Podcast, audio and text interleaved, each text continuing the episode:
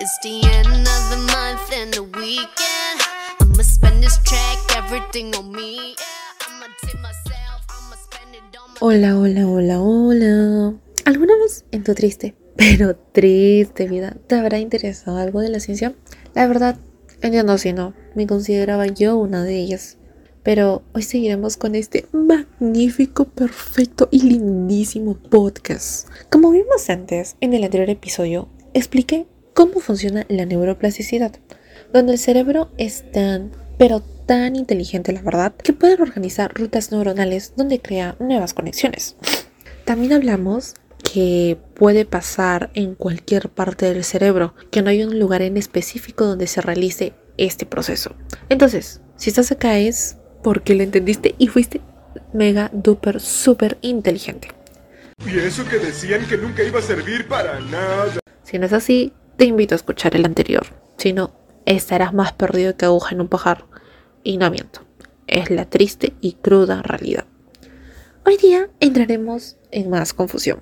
Lo sé, ahorita te preguntarás qué tiene esta autora con entrar a cada rato en confusión. Suficiente con mis clases, ¿verdad? Pero pues hay que seguir el guion.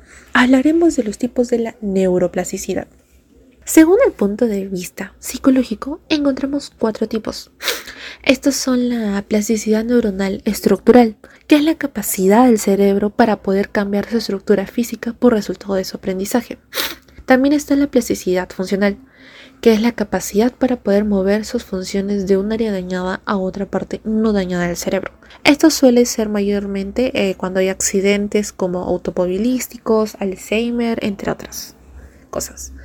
Eh, la plasticidad tebiana, que es el cambio de una fuerza sináptica, ya sea de aumento o disminución, que depende del nivel neuronal. Por último, la plasticidad homeostática, que es la serie de mecanismos compensatorios dependientes del grado de actividad de los circuitos neuronales, donde las perturbaciones disminuyen o aumentan este círculo.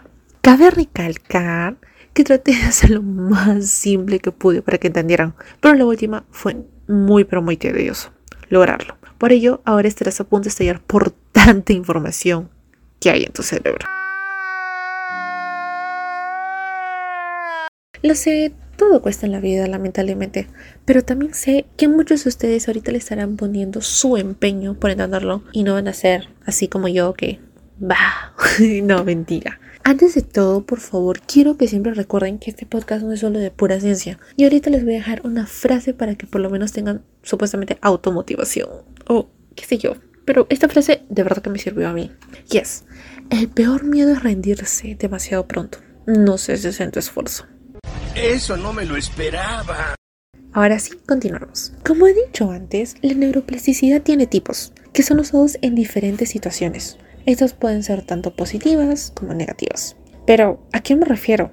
No, God, please, no! No te preocupes, es más fácil de lo que te imaginas. Cuando es positiva, me refiero a que se pueden crear o ampliar redes neuronales, a comparación de la negativa, que es cuando se eliminan o cuando ya no son utilizadas. Por lo que, según sus efectos, podemos encontrar, bueno, por lo que, según sus efectos, podemos encontrar la reactiva, que son los ajustes del cerebro necesarios cuando se producen cambios ambientales de corta duración que afectan a las neuronas. La adaptativa, que son los cambios cerebrales permanentes que modifican o generan un circuito neuronal. Ocurren mayormente estos procesos tanto en el aprendizaje como en la memoria. La reconstructiva, que es la capacidad del cerebro de recuperar las funciones perdidas por un trastorno mecánico o fisiológico. Y por último está la evolutiva, que es la plasticidad que ocurre por la influencia ambiental predominante en dicho momento. Además, hay que tener en cuenta que no, no, no, no se preocupen, ya no habrá más sufrimiento por hoy día. Como siempre digo antes, si no entendiste, vuélvele a escuchar. En todo caso, nos veremos dentro de una semana. Ah, caray, eso sí me interesa. ¿eh? Bye, Baisito.